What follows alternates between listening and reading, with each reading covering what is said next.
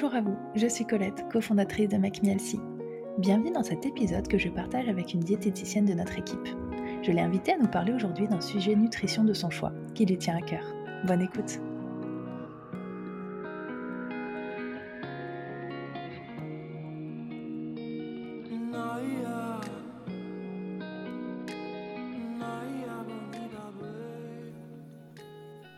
Bonjour à tous, je vous accueille aujourd'hui dans ce nouvel épisode du podcast avec nos diététiciennes Mathilde et Romane. Hello les filles Hello Colette Merci d'avoir accepté de participer à ce podcast aujourd'hui sur un sujet qu'on n'a jamais abordé encore mais qui concerne euh, énormément de personnes, c'est les troubles digestifs. Alors, on va aborder plusieurs sujets euh, différents. Euh, on va commencer avec la constipation et les diarrhées avec Romane et ensuite Mathilde t'abordera les sujets des gaz et des ballonnements. C'est bon pour vous? C'est bon. Ok. bon, Romane, du coup, est-ce que c'est quelque chose ben, dont tu parles souvent avec tes patients? Alors oui, c'est vrai qu'il faut savoir qu'on parle beaucoup des troubles digestifs en consultation et si euh, les patients n'en parlent pas d'eux-mêmes, c'est vrai que nous, on va quand même toujours chercher un petit peu à creuser parce que c'est euh, pour nous un, réel indicateur de santé. Donc, faut pas être gêné euh, euh, par ce sujet. C'est hyper important d'avoir une bonne digestion, de se sentir bien. Et donc, voilà, dire quand ça va pas, ça nous permet aussi bah, de trouver des solutions ensemble pour que ça aille mieux. Donc, euh, donc voilà, c'est hyper important parce que aussi, ça peut finalement en consultation, on en parle parce que ça peut aussi des fois bloquer la perte de poids. Euh, donc, c'est vrai quand il y a un intérêt de perte de poids, bah, on en parle aussi pour expliquer qu'avoir une bonne santé intestinale, c'est hyper important. Donc voilà, faut pas être gêné par le sujet. Bon, très bien, bah, effectivement. C'est jamais très agréable d'en parler, je pense, mais c'est plus nécessaire. Du coup, donc on va commencer à parler ben, du sujet de la constipation et donc ben, concrètement, comment est-ce qu'on sait quand on souffre de constipation? En général, on dit que quelqu'un est constipé s'il fait à peu près 3 selles ou moins par semaine. Alors c'est vraiment, on note un réel ralentissement du transit intestinal et en général, il y a une forte aussi déshydratation des selles. Après, voilà, on est tous différents, chacun a son rythme aussi, donc je veux pas forcément que vous preniez tous ce chiffre au pied de la lettre, mais ce qu'il faut observer, c'est voilà, qu'il y a il y a un réel ralentissement en fait du rythme par rapport à d'habitude. Voilà, c'est ce qu'on remarque. Et souvent, bah voilà, on sent un inconfort au niveau du ventre, il y a des douleurs quand on essaie de toilette, des crampes. Voilà, c'est comme ça qu'on s'en rend compte. Et du coup, à quoi ça peut être dû? Il y a beaucoup de causes possibles. Premièrement, déjà pour, euh, pour les femmes, euh, ça peut être dû aux hormones, au cycle ou à la grossesse. Euh, ça, c'est à cause d'une hormone qui augmente à cette période et qui s'appelle la progestérone. Son rôle, c'est de bloquer la contraction des muscles. Et donc, bah, ça va aussi bloquer la contraction des muscles du côlon qui vont bah, moins se, se contracter aussi. Donc, forcément, les aliments circulent plus doucement et ça ralentit le transit et ça constipe. Après, globalement, pour les femmes et les hommes, euh, il y a l'alimentation qui joue énormément. Euh, la sédentarité, le stress, les voyages, la prise de euh, certains médicaments. Mais c'est vrai que dans plus de 50% des cas, en général, c'est vraiment l'alimentation qui est en cause. pas assez d'eau, pas assez de fibres, des aliments trop raffinés, etc. Donc j'imagine que toi, quand tu as une patiente, un patient au bout du fil qui te dit qu'il est constipé, tu dois avoir pas mal de solutions pour essayer de l'aider et des choses à mettre en place pour solutionner ça. Tout à fait, et heureusement. déjà, ce qu'il faut savoir, c'est que bah, la mise en place d'une alimentation équilibrée avec une diététicienne, ça peut déjà régler beaucoup, beaucoup de choses. Euh, bah voilà, forcément, manger équilibré, faire par exemple un rééquilibrage alimentaire, ça permet euh, d'apporter au corps tous les aliments, les nutriments nécessaires au bon fonctionnement du corps et donc du système digestif. Pareil, Grâce à ça, ça permet de limiter les aliments très raffinés, très riches, très gras. Donc forcément, ça participe au fait d'avoir un bon microbiote, donc un bon équilibre entre les bactéries dans notre intestin, et donc forcément la digestion meilleure. Maintenant, il arrive que bah, aussi, on suit des patients qui ont bien euh, mis en place leur rééquilibrage alimentaire et que malgré tout, reste encore un petit peu des petits soucis. Donc, on a euh, des, des, petites solutions, bien sûr. Donc, il y a des solutions globales alimentaire, je vais voir tout de suite, et puis après, je dirais un petit peu plus sur les solutions euh, avec les compléments alimentaires. Mais euh, pour les solutions alimentaires, on va dire, on, va aider avec l'hydratation. Euh, il faut vraiment boire, pour les femmes, au minimum 1,5 litre d'eau dans la journée, et pour les hommes, on va essayer d'aller à 2 litres. Le but, c'est d'hydrater les selles le plus possible, donc l'hydratation joue énormément. On essaye aussi de stimuler le côlon avec l'activité physique. Donc euh, faire du sport régulièrement aidera énormément. C'est vrai que faire du sport une fois de temps en temps par-ci par-là, ça va pas vraiment jouer. Là, je parle vraiment de régularité dans le sport, d'y aller plusieurs fois par semaine. Ça aide vraiment à, stimuler les mouvements du côlon. Après, on évite aussi les aliments euh, gras et sucrés, comme je disais tout à l'heure. Donc ça, ça concerne tout ce qui va être les produits frits, panés, les viennoiseries, la charcuterie, les gâteaux, les biscuits industriels, les sodas, etc. Ça, ça ne contient aucune fibre. C'est très lourd à digérer, c'est irritant. Donc pareil, on essaie d'éviter. Après, on va essayer d'augmenter l'apport en fibres insolubles. Les fibres insolubles, elles accélèrent le, transit parce qu'elles se gonflent. Donc ça va aider à rapporter de, l'eau en fait dans, dans les selles. Donc on en trouve dans les céréales complètes, donc tout ce qui va être pain complet, riz complet, pâte complète. On en trouve aussi dans les légumineuses, lentilles, pois chiches. Il y en a beaucoup dans la peau des fruits, donc bien sélectionné bio, euh, mais euh, voilà, il y en a aussi dans la, peau des fruits. Il y en a aussi pas mal dans la figue, le kiwi, les dattes et le pruneau. C'est vrai qu'on entend beaucoup parler du pruneau hein, lors d'une constipation, parce qu'il est très riche en fibres insolubles, donc il aide. Et souvent, bah, on conseille sous forme de compote, ou euh, on conseille aussi des fois de le faire tremper dans l'eau euh, toute la nuit. Comme ça, le matin, on boit l'eau euh, bah, à jeun, c'est pas mal. Comme ça, bah, déjà, ça hydrate. Et en plus, ça permet d'avoir les petites fibres du, du pruneau. Donc ça, ça peut être une solution. Après, dans les légumes, on en trouve pas mal dans tout ce qui est chou-fleur, brocoli, épinards, asperges. Et puis, il y en a aussi dans tout ce qui est graines, donc graines de lin, graines de tournesol et les oléagineux, donc amandes, noix, noisettes, etc. Après, donc, on essaye aussi euh, d'éviter certains aliments. Donc, c'est vrai qu'on conseille globalement d'éviter le riz pendant cette période. Euh, alors, justement, c'est vrai que je voulais refaire un point là-dessus parce qu'on entend souvent euh, que le riz blanc constipe.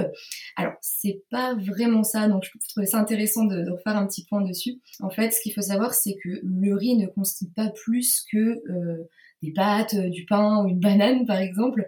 C'est juste que c'est un, un aliment qui est sans résidus. C'est-à-dire qu'une fois qu'il va être digéré, euh, il va créer aucun déchet dans le tube euh, digestif. Il y aura du coup aucune selle qui va être créée.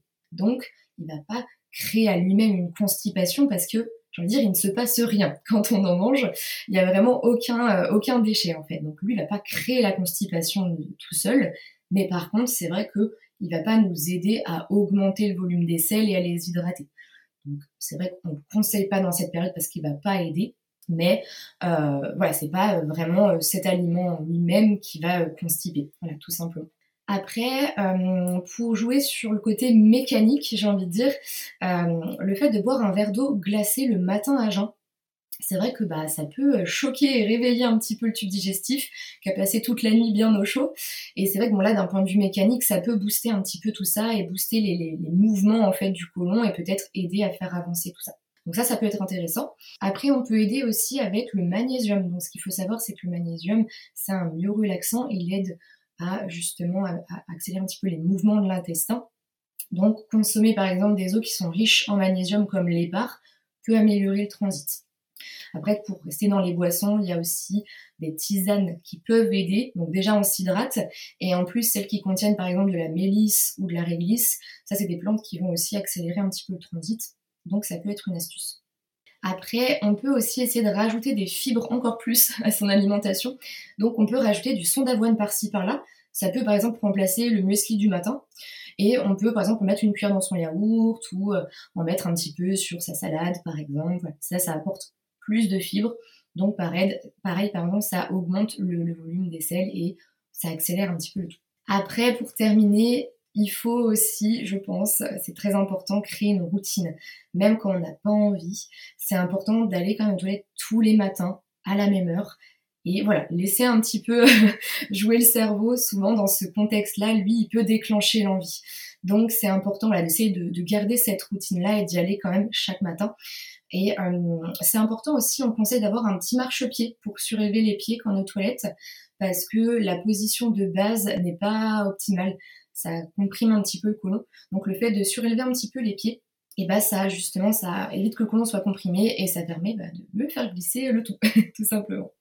Merci Romane du pour tous ces conseils. Effectivement, je pense que euh, pour les personnes qui sont concernées, euh, mettre en place certains de, ces, petites astuces peuvent bien aider. Et tu nous parlais au début, euh, tu nous disais que tu avais aussi des conseils pour des compléments alimentaires. Tout à fait. Alors c'est vrai qu'on essaie toujours de mettre en place bah, voilà, des petits conseils grâce à l'alimentation, mais quand ça suffit pas, bah, bien sûr on peut aider avec les compléments alimentaires. Donc là, euh, on parle souvent de probiotiques. Hein. C'est vrai que pour nous, c'est vraiment euh, euh, le top du top, les probiotiques. Donc déjà, ce qu'il faut savoir, c'est qu'en moyenne, un être humain possède à peu près 2 kg de bactéries dans son intestin. C'est vraiment énorme, on s'en rend pas compte, mais ça en fait du monde. Hein. Ça fait à peu près 100 000 milliards de bactéries. Donc faut en prendre soin.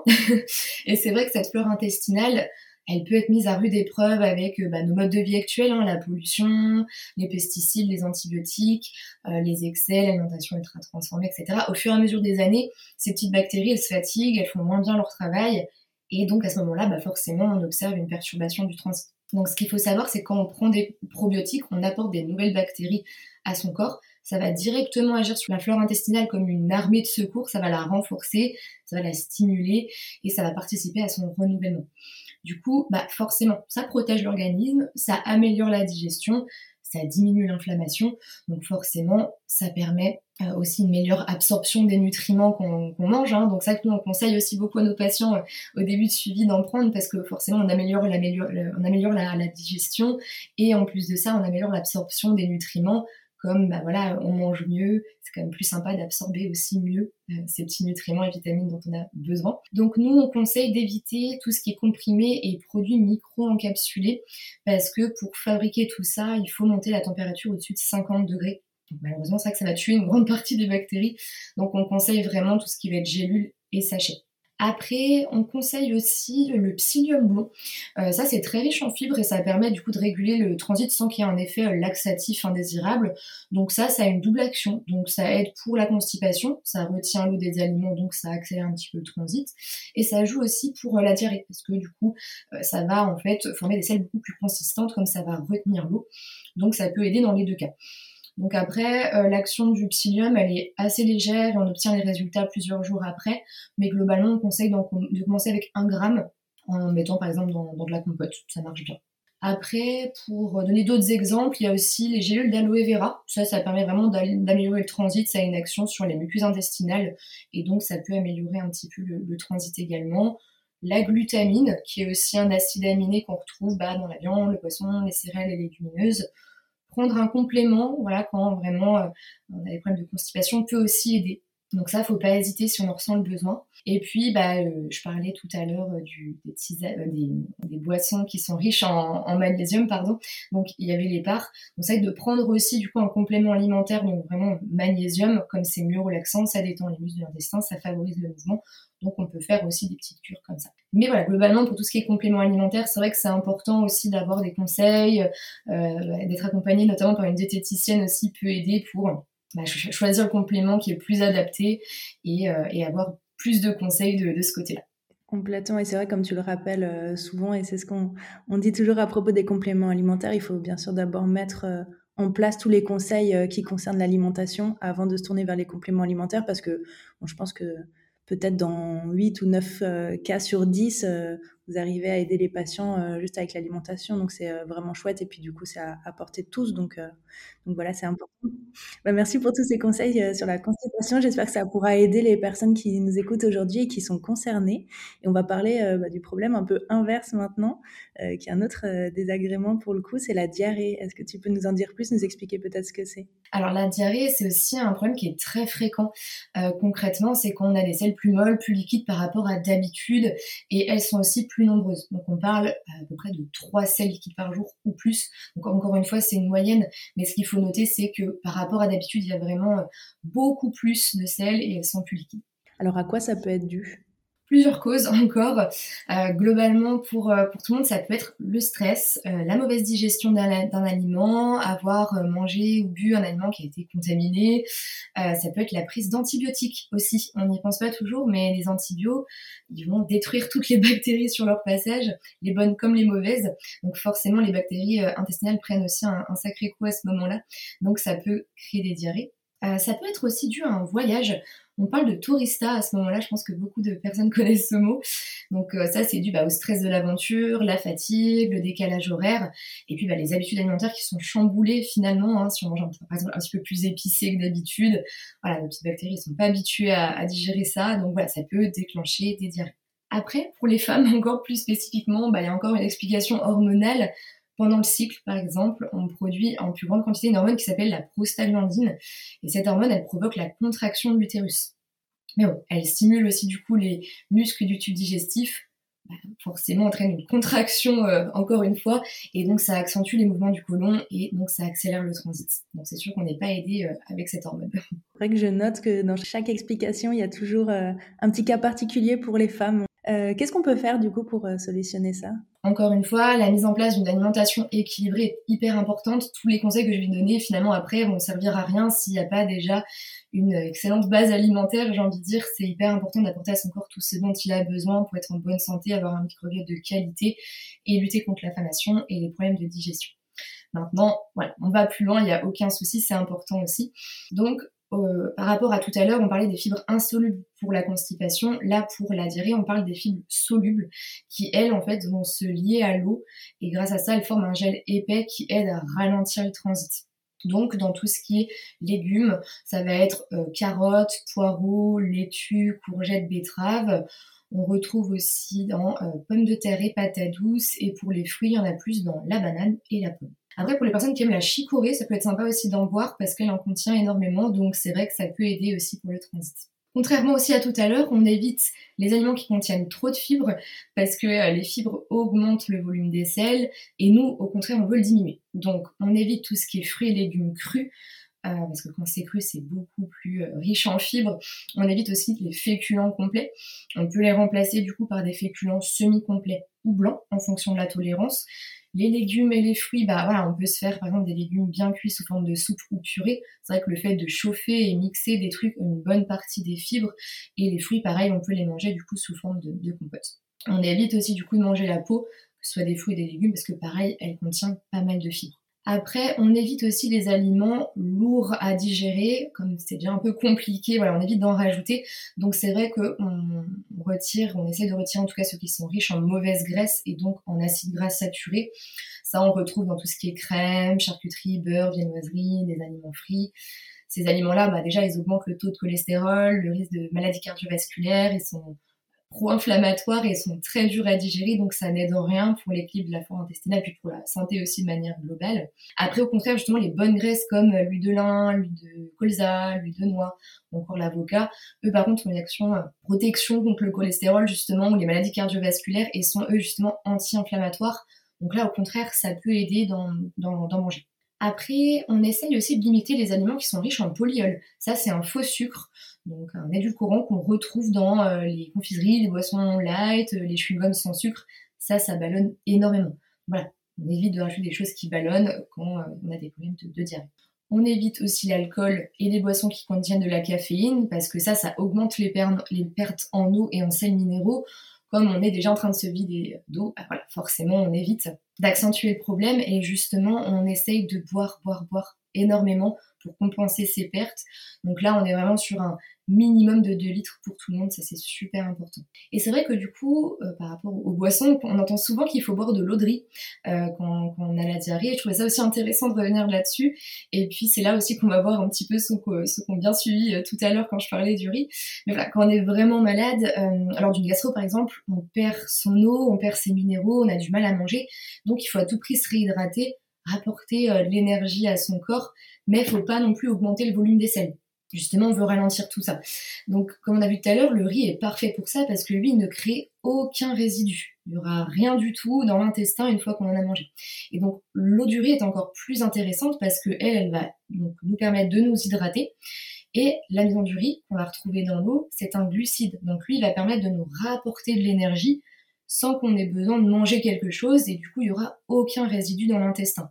Donc, ça nous aide à combattre le virus parce qu'on a plus d'énergie on lutte contre la déshydratation parce qu'on boit, et du coup, bah, automatiquement, la diarrhée va aussi diminuer parce que bah, finalement, on n'aura plus rien à évacuer comme il n'y a aucun résidu dans l'intestin. Donc voilà, l'eau de riz peut être une petite astuce. Merci Romane, ça nous a permis de bien éclairer, éclaircir euh, le riz euh, dans ces deux sujets. C'est vrai que parfois on se rend compte qu'il y a aussi des, des petits conseils de grand-mère, euh, notamment le riz, mais qui ne s'avèrent pas toujours exacts. Donc là, au moins, on en sait plus.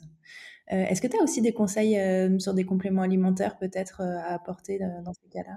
Bien sûr. Donc, comme je disais tout à l'heure, bah, les probiotiques, donc comme ils régulent le transit, ça aide dans tous les cas. Si le transit est trop long, les probiotiques vont aider à l'accélérer, et à l'inverse, s'il est trop rapide, bah, ça va le ralentir. Donc, on recommande aussi dans ce cas-là, et euh, surtout aussi pour les voyages à l'étranger, comme je parlais tout à l'heure de Tourista. Euh, c'est vrai que ça peut être intéressant de prendre des probiotiques pendant un voyage, parce que bah voilà, les petites bactéries qui sont pas habituées à digérer, par exemple, je sais pas, des, des choses beaucoup plus épicées, à prendre des probiotiques à ce moment-là, voilà, ça apporte des bonnes bactéries euh, pleines d'énergie, toutes, euh, toutes neuves, qui vont du coup mieux réussir euh, à, digérer les, les nouveaux aliments pendant, pendant les voyages. Donc ça, ça peut être la première astuce. Après, pareil, comme tout à l'heure, je disais, le psyllium blond, ça, bah voilà, pareil, ça régule, donc ça accélère quand il faut accélérer ou ça ralentit dans le cas des diarrhées. Donc là aussi, ça peut être intéressant d'en prendre. on conseille aussi l'huile essentielle d'aneth parce que elle, elle a le pouvoir de ralentir les mouvements de l'intestin. Donc ça peut être utile aussi euh, pour ralentir un petit peu le transit. Donc ça, on conseille une goutte trois fois par jour pendant une dizaine de jours maximum. On peut la mettre par exemple dans une cuillère à soupe d'huile d'olive, ça fonctionne très bien. Et puis, bah, forcément, on évite le magnésium. Euh, comme je disais tout à l'heure, comme c'est un myorelaxant, il accélère le transit. Donc, on évite justement l'épar à ce moment-là. On évite les compléments alimentaires aussi à base de magnésium. Et si on est dans une période où on ressent du stress, on va plus se diriger vers des choses qui ne jouent pas sur le transit, donc comme les fleurs de bac, euh, la méditation, le CBD, voilà, ce sera mieux dans ce cas-là. Mais voilà, encore une fois, c'est important d'être accompagné pour avoir vraiment des conseils très personnalisés euh, sur les compléments alimentaires. Faut, faut faire assez attention de, ce côté-là. Merci beaucoup, Romane, pour euh, toutes ces explications et je suis sûre que ça va aider les personnes qui nous écoutent. Euh, Mathilde, je me tourne vers toi à présent. Euh, donc, on a abordé voilà, les sujets euh, de la constipation, de la diarrhée, mais c'est vrai que bah, les gaz, les ballonnements, ça concerne aussi, je pense, beaucoup de patients. Est-ce que c'est quelque chose pour toi qui revient souvent en consultation? Euh, oui, mais comme le disait Roman, euh, ça aussi c'est du coup un trouble digestif qui revient euh, énormément. et encore une fois, bah, il faut pas en avoir honte parce qu'il y a pas mal de solutions qui existent et du coup ce serait quand même dommage de passer à côté parce que c'est vraiment quelque chose qui peut bah, nous gâcher la vie et aussi qui peut potentiellement gêner une perte de poids. Et, dans ces cas-là, voilà, faut, faut vraiment pas en avoir honte, faut en parler et on essaye de trouver des solutions avec les patients. Mais c'est vrai que surtout en parler à sa diététicienne, vous, vous avez l'habitude de parler de ces sujets-là, donc ça va surtout pas vous gêner. C'est plutôt les patients qui sont gênés, voilà. Mais vous, vous avez complètement l'habitude. Euh, alors concrètement, bah, comment est-ce que ça s'explique et à quoi c'est dû? Alors là, je vais rentrer du coup un peu dans le technique. Euh, tout ce qui est gaz, ballonnement, tout ça, en fait, c'est des troubles digestifs. Donc euh, au même titre, par exemple, que des brûlures d'estomac. Et en fait, c'est dû à l'accumulation de gaz dans le système digestif et qui sont pas évacués. Du coup, c'est ce qui va donner l'effet qu'on a tous déjà connu un jour au moins euh, d'un ventre gonflé, voire même des fois carrément dur. Et c'est ce qui peut du coup engendrer euh, les gaz. Souvent, c'est plus commun quand même chez les femmes que les hommes. Et même si c'est sans gravité, bah, ça peut être hyper gênant et inconfortable, voire même des fois douloureux dans la vie de tous les jours. Ces gaz-là qui s'accumulent, soit ils peuvent être dus à une surproduction, ou alors à une malabsorption. C'est ce qu'on va voir euh, juste après. Mais euh, du coup, pour mieux comprendre un petit peu euh, comment ça se passe, comment ça se crée, il faut savoir en fait qu'il y a trois types de localisation pour les ballonnements. Soit ils peuvent se retrouver dans l'estomac, soit dans le côlon, soit dans l'intestin grêle. Bon, l'intestin grêle, je vais pas trop en parler parce que pour le coup, c'est quand même beaucoup plus rare et en plus de ça, souvent, euh, c'est à cause de, ça résulte de causes chirurgicales, on va dire. Donc c'est quand même moins, c'est moins, moins souvent qu'on rencontre ça en consultation ou dans la vie de tous les jours. Donc, je vous ai dit, il y a soit l'estomac, donc là c'est ce qu'on appelle l'aérogastrie. Attention, je vais utiliser deux trois mots barbares, après j'arrêterai. Euh, donc, si vous en souffrez, c'est assez reconnaissable parce que souvent on a la sensation d'avoir le ventre hyper gonflé et dur après le repas, comme si on avait trop mangé. Et ça, en fait, c'est souvent dû à l'accumulation de gaz intestinaux.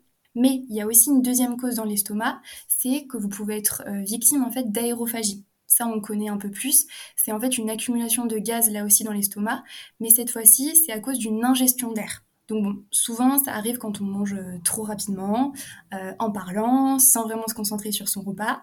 Et du coup dans ces cas-là on a tendance à avaler beaucoup d'air. Euh, et du coup, pour éviter en fait et limiter ce phénomène, bah, il y a quelques conseils en fait assez simples et qui sont au final plein de bon sens.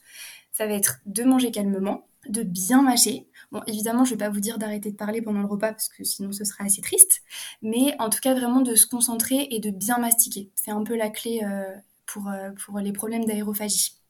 on évite aussi tout ce qui va être chewing-gum parce qu'on s'en rend pas forcément compte, mais quand on mâche un chewing-gum, on avale énormément d'air. Donc il vaut mieux éviter si on, est déjà, si on souffre déjà d'aérophagie dans la vie de tous les jours.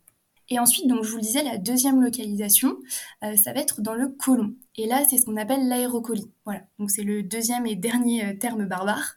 Euh, et cette fois-ci, donc ça va plutôt être dans le bas du ventre qu'on va ressentir de la gêne, des tiraillements. Et le plus souvent, du coup, c'est dû à un trouble de digestion dans ces cas-là. Parce qu'en fait, il faut savoir qu'il y a certaines molécules qui sont présentes dans certains aliments qui en fait ne sont pas assimilées dans l'intestin grêle et qui vont se retrouver et qui arrivent comme ça directement dans le côlon. Et du coup, les bactéries qui sont présentes dans le côlon, elles vont les digérer et elles vont produire des gaz comme euh, bah, l'hydrogène, le méthane et du gaz carbonique. Tout ça, ça va créer des ballonnements souvent qui font mal quand même au ventre et du coup des gaz. Merci Mathilde. Et quand on est concerné par, euh, par ces cas-là, qu'est-ce qu'il ce qu'il faut éviter? Alors, pour le coup, il y a pas mal de petites choses à éviter. Euh, après, ça ne veut pas dire qu'il faut tout éviter d'un coup, mais il faut essayer en fait de faire des petits tests. C'est ça qui marche le mieux. C'est pour ça que c'est bien d'être accompagné dans ces cas-là par une diététicienne. Donc, on va éviter les aliments qui fermentent, entre guillemets, euh, donc comme par exemple les crucifères. Euh, ça va être tout ce qui est, euh, en fait, c'est les légumes de la famille des choux, donc les brocolis, le chou rouge, le chou-fleur, voilà, ces légumes-là. On va éviter aussi les légumineuses, et plus particulièrement les lentilles et les pois chiches.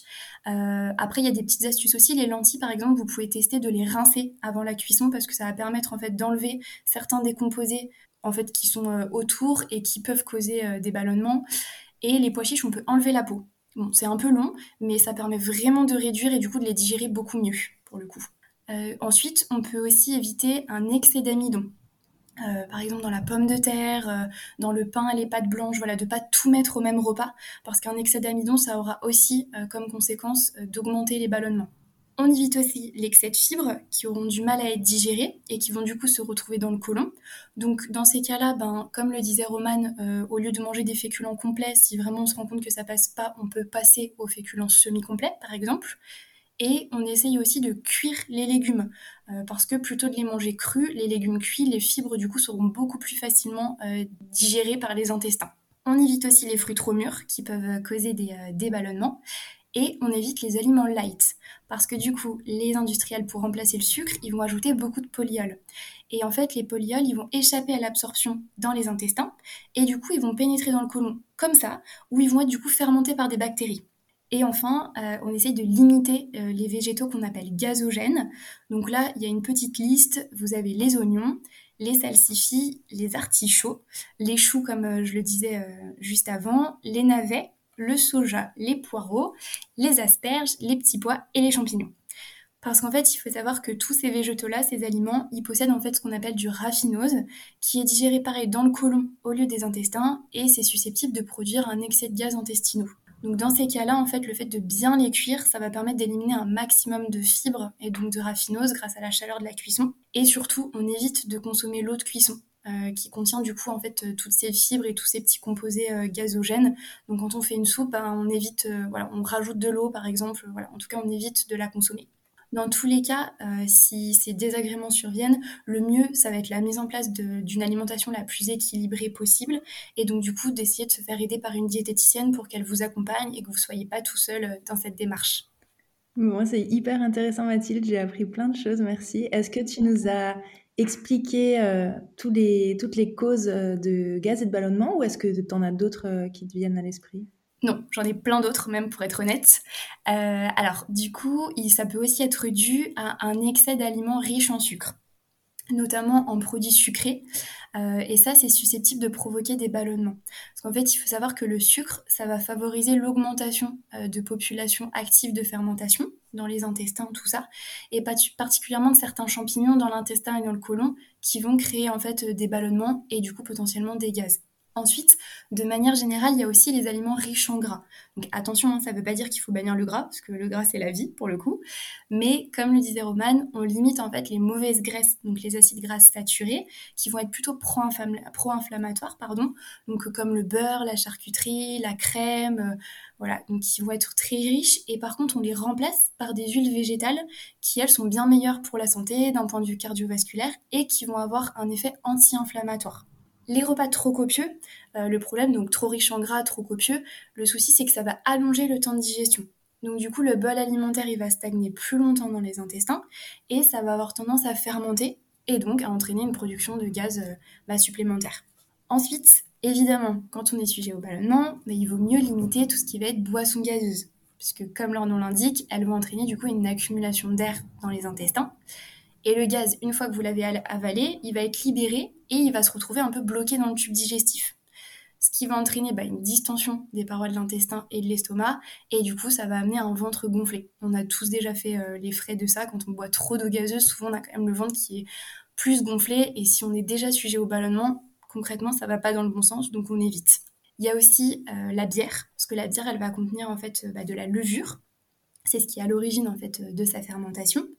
Et ce, composé, il va se transformer en dioxyde de carbone.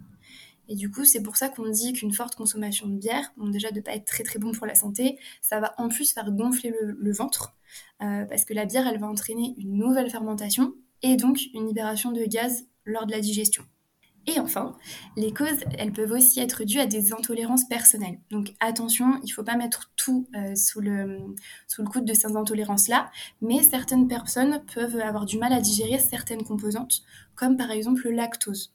Donc en fait, il se peut que votre organisme soit déficient dans ce qu'on appelle les lactases. C'est une enzyme qui digère le lactose. Et quand on est déficient en lactase, ça peut provoquer du coup des ballonnements, des gaz et des douleurs. Et ça, ça peut aussi être le cas pour le gluten. Bon, et plus rarement pour le fructose, c'est euh, le sucre qu'on retrouve en grande quantité dans certains fruits, dans le miel. Donc moi, dans ces cas-là, ce que je conseille, c'est toujours d'essayer de tenir un petit journal alimentaire en notant en fait euh, tous ces repas tous les ingrédients, tout ça, et surtout en indiquant quand est-ce qu'on a eu les troubles digestifs, pour essayer en fait de faire des liens et de se rendre compte de ce qui pourrait causer les désagréments. Euh, il faut savoir du coup que si euh, vous êtes intolérant au lactose ou au gluten, c'est pas une fatalité en soi parce qu'il y a pas mal d'alternatives. Euh, par exemple pour les produits laitiers, bah, des alternatives végétales qui existent, comme par exemple les produits, laitiers végétaux. Donc vous allez pouvoir remplacer ben, les yaourts lambda par des yaourts au soja, au coco, la crème fraîche par des crèmes de soja, d'avoine, de riz, et le lait bah, par exemple par des laits végétaux, et même les fromages végétaux qui peuvent venir remplacer vos fromages habituels. Et en cas d'intolérance au gluten, vous pouvez aussi privilégier les céréales qui en sont dépourvues, comme le riz, le sarrasin, le quinoa, le millet, enfin voilà, on peut changer des pâtes pour le coup.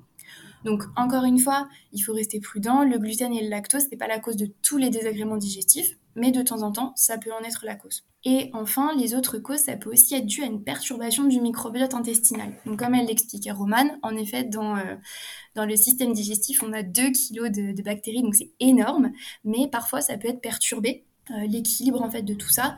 Euh, c'est tout bête, hein, mais si jamais vous êtes malade et que vous faites une cure d'antibiotiques, et eh ben ça, ça peut par exemple perturber l'équilibre intestinal, enfin du microbiote. Pareil, le stress, tout ça. Enfin, quand on dit que l'intestin est le deuxième cerveau, c'est vraiment ça pour le coup. Et le stress, la nervosité, ça peut dérégler le microbiote et ça va aussi avoir tendance à, entraîner une contraction en fait des intestins. Et quand on est déjà ballonné, ou ça peut en fait aggraver un peu les causes. Merci Mathilde. Voilà, tu nous as listé pas mal de, causes euh, euh, des gaz et des ballonnements. C'est vrai qu'il y a beaucoup de choses, donc je pense que là on se rend compte que bah, quand on a ces problèmes-là, c'est quand même chouette d'être accompagné par euh, une professionnelle parce que pour trouver la bonne cause, c'est, je pense, pas facile quand on est seul chez soi face à tout ça.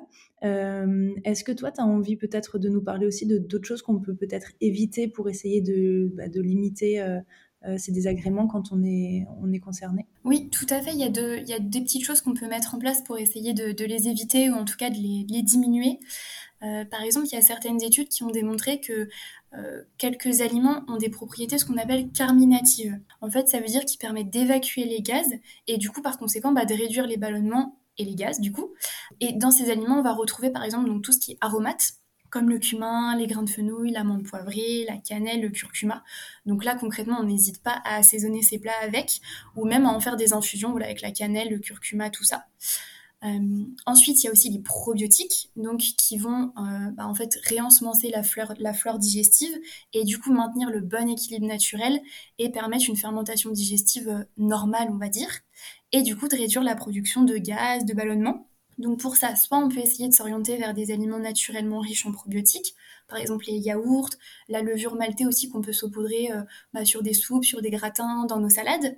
Mais du coup aussi, bah, pourquoi pas de faire des cures régulières de probiotiques si vous sentez que les ballonnements, en fait, vous en avez régulièrement. Ensuite, on a aussi l'argile. L'argile, en fait, elle va permettre, euh, comme un peu un buvard qu'on avait euh, à l'école, bah, d'absorber et donc du coup de capter les bactéries et de limiter la fermentation et donc les ballonnements.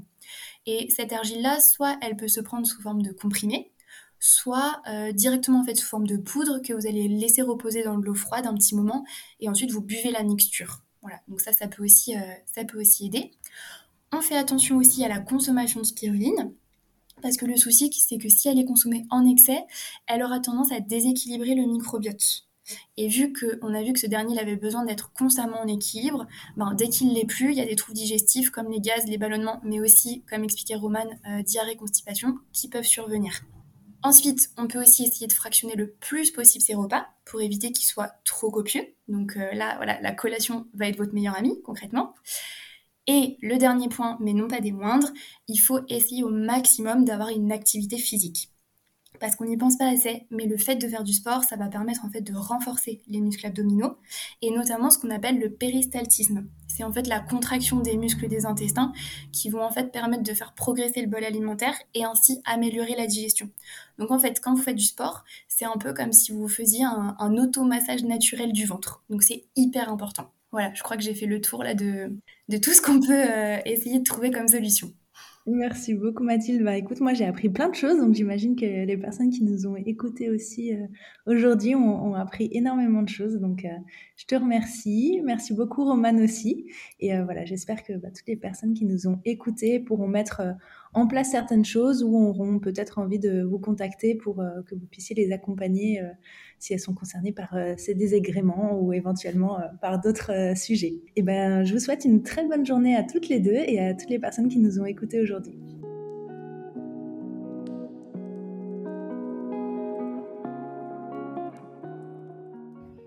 Merci d'avoir écouté cet épisode. Si vous souhaitez en savoir plus sur nos programmes ou commencer votre rééquilibrage alimentaire, je vous invite à visiter notre site internet makemehealthy.fr.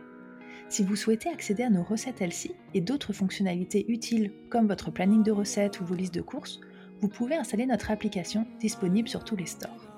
Enfin, pour être inspiré et motivé au quotidien, rendez-vous sur nos réseaux sociaux Instagram, Facebook et TikTok.